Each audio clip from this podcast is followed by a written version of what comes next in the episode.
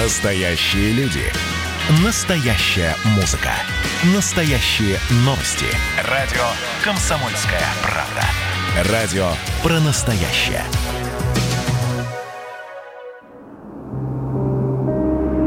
Эхо взрыва в Бейруте. Добрый день, я Юрий Кораблев. Взрыв на складах порта в Ливане потряс весь мир. Отголоски взрыва, эквивалентного по мощности землетрясению магнитудой 4,5 баллов, был слышен даже в столице Кипра Никосии, за 250 километров от Бейрута. По информации местных властей, причиной трагедии стала детонация хранившихся на складе порта около трех тысяч тонн аммиачной селитры, конфискованной таможенными службами судна «Росус» еще 6 лет назад. По последним данным, в результате взрыва погибли более 150 человек, 5 тысяч пострадали. Городские больницы переполнены и пострадавших направляют в окрестности Бейрута. В связи с трагедией в Ливане объединился весь мир. Этот взрыв примирил даже враждующие стороны и страны. Израиль, находящийся с Ливаном в состоянии войны, одним из первых предложил гуманитарную медицинскую помощь через международные организации. Поддержку также предложили многие страны региона. Катар отправил в Ливан полевые госпитали, Иран – врачей, лекарства и 9 тонн продовольствия. Ирак и Кувейт оказали срочную медицинскую помощь, детали которой не раскрываются. Готовность помочь Ближневосточной республике выразила Турция. Кипр сообщил, что готов принять пострадавших и отправить в страну своих врачей. Всемирная организация здравоохранения направила средства для лечения травмы и хирургические материалы для помощи пострадавшим. Германия выделила 1 миллион евро для пунктов оказания первой помощи в Бейруте и снабжения пострадавших медикаментами. Эмир Катара шейх Тамим бен Хамад Аль-Тани отдал распоряжение отправить партию полевых госпиталей в Ливан – Саудовская Аравия направила в страну гуманитарную помощь. Уже приземлились в Бейруте самолеты МЧС российской помощью. Эта трагедия никого не оставила равнодушными. Многие люди заинтересовались историей Ливана. Ливан на карте мира выглядит как маленькое государство, зажатое Израилем и Сирией. Одна часть его территории омывается Средиземным морем, а другую большую занимают горы. Еще недавно в Бейруте можно было уловить запахи древнего кедра. Этот редкий вид деревьев до сих пор произрастает на территории Ливана. Возможно, именно ливанский кедр сыграл ключевую роль в становлении ранних человеческих цивилизаций. Его использовали для строительства кораблей, которые ходили по Средиземному морю, создавая на его берегах первые крупные торговые державы. В древности именно на территории Ливана существовала легендарная Финикия – про финикийцев хоть раз в жизни слышали все, но мало кто знает, что именно они создали первый буквенный алфавит, а название самой знаменитой в мире книги Библии связано с финикийским городом Библос. В Ливане находится один из древнейших городов мира – Баальбек. Над загадками плит этого города до сих пор ломают головы исследователи и любители альтернативной истории. В Ливане находят гробницы, саркофаги царей с надписями на очень древнем языке. В одной из надписей говорится – Царь Библоса Итабаль сделал саркофаг для своего отца, царя Эхирама, и предупреждает, что будет наказан тот, кто попытается нарушить место вечного упокоения. Видимо, и в древние времена воинственные племена тоже постоянно посягали на территорию Ливана.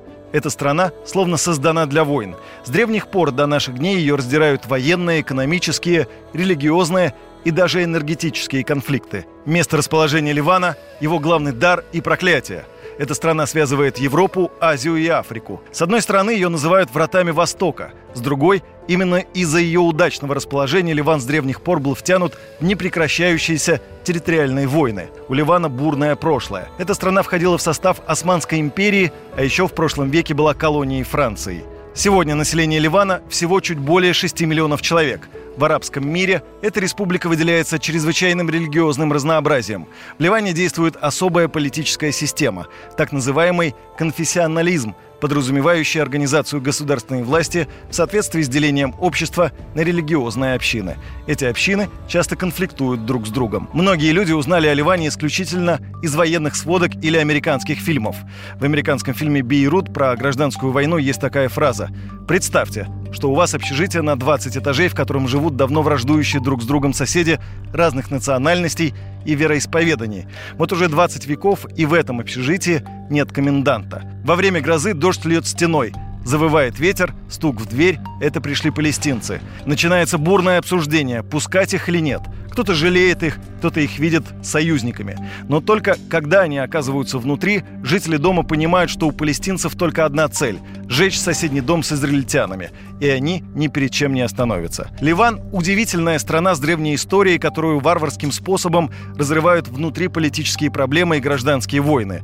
У Ливана долгие годы был союзник в лице СССР. СССР признал независимость Ливана в 1943 году. Через год были установлены дипломатические отношения. В 1946 Москва применила право вето в ООН, защищая суверенитет Ливана и Сирии при рассмотрении вопроса о присутствии там британских и французских войск. После распада СССР отношения двух стран находились на низком уровне, но контакты активизировались в середине 90-х. В 2005-м в Ливане началась кедровая революция, а экс-премьер Рафик Харири был убит. Россия проголосовала за резолюцию в Совете Безопасности ООН, призывающую к выводу иностранных войск из Ливана, и выступила за создание спецтрибунала для судебного преследования лиц, виновных в убийстве Харири. В 2010-м Россию с официальным визитом впервые посетил президент Ливана Мишель Сулейман. Сейчас отношения двух стран считаются дипломатическими. Президент России Владимир Путин выразил соболезнования Мишелю Ауну. Россия всегда откликается на трагедии одной из первых. В Бейрут отправились самолеты МЧС, подразделения Центра Спаса и вместе с ними фотокорреспондент «Комсомольской правды» Владимир Веленгурин. Владимир, все самолеты МЧС прибыли в Ливию. Сейчас ожидается прибытие э, в ближайшие часы еще двух самолетов МЧС. Три самолета МЧС уже совершили посадку. Среди тех, кто прилетел, это оперативная группа МЧС, врачи центра Спаса и также 15 специалистов Роспотребнадзора. На всякий случай, если среди пострадавших э, могут быть больные коронавирусом. Насколько серьезная эпидемиологическая ситуация в Бейруте? Мы встретились с э, представителем э, российского посольства, и он сказал, что в стране сейчас обстановка с коронавирусом достаточно сложная. Посчитали, что волна коронавирусная прошла, но сейчас она вот набирает новую силу, и поэтому здесь люди ходят почти все в масках. Есть ли шанс, надежда найти живых под завалами? Конечно. Сейчас погода, э, холода нет там э, районе. Человек может протянуть э, несколько дней. Такие факты были в нашей стране даже во время зимы, когда были очень сильные морозы. Все зависит от конкретных обстоятельств, как он попал под завал, в каком состоянии находится, мог ли он укрыться, есть ли у него вода, пища. Случаются чудеса, и спустя несколько дней человека возможно спасти. Напоминаю, на связи со студией был Владимир Веленгурин, фотокорреспондент «Комсомольской правды». Мы знаем, что в МЧС России отряде Центра Спас работают опытные специалисты. Если есть шанс найти живых людей, они для этого сделают все возможное и невозможное. Пожелаем им удачи. А жителям Ливана – мужества. Мы с вами. Эхо взрыва в Бейруте.